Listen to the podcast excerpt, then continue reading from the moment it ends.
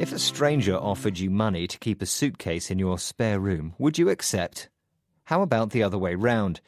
If you had too many belongings, would you consider trusting someone you met online with their safekeeping? Anthony Paine believed enough of us would answer yes to these questions to launch his own startup, Stashbee. His business links people with space to those who need it.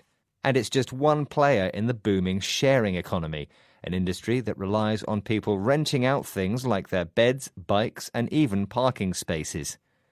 Airbnb, a company valued at 200 billion RMB, provides a platform for those renting property short term. DogVacay pairs holiday making pet owners with pet friendly hosts and aims to be profitable by 2017.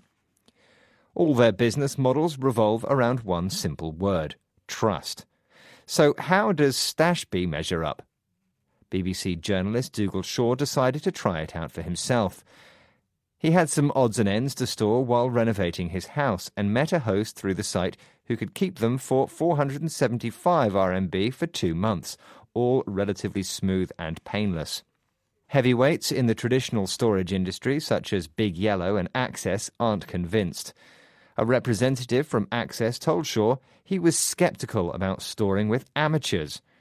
He cited 24 7 access to the items and better security as the main advantages of his service. Cost wise, it would set you back an extra 160 RMB to store with them. Stashbee agree that tackling security concerns is important, but say business success depends more on people overcoming a distrust of strangers we've been taught since childhood. They aren't alone. Companies such as Costockage, Roost, and Spacer all run similar storage businesses and are all banking on a shift in consumer attitudes. And the concept of social storage doesn't stop there. City Stasher believe there's a gap in the market for those who want to store things for extremely short periods of time.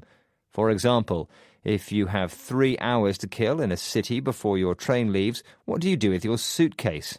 City Stasher hope you will choose to leave it at a local newsagent, found through their website, of course, rather than in the station's pricier left luggage office. Would you try it out?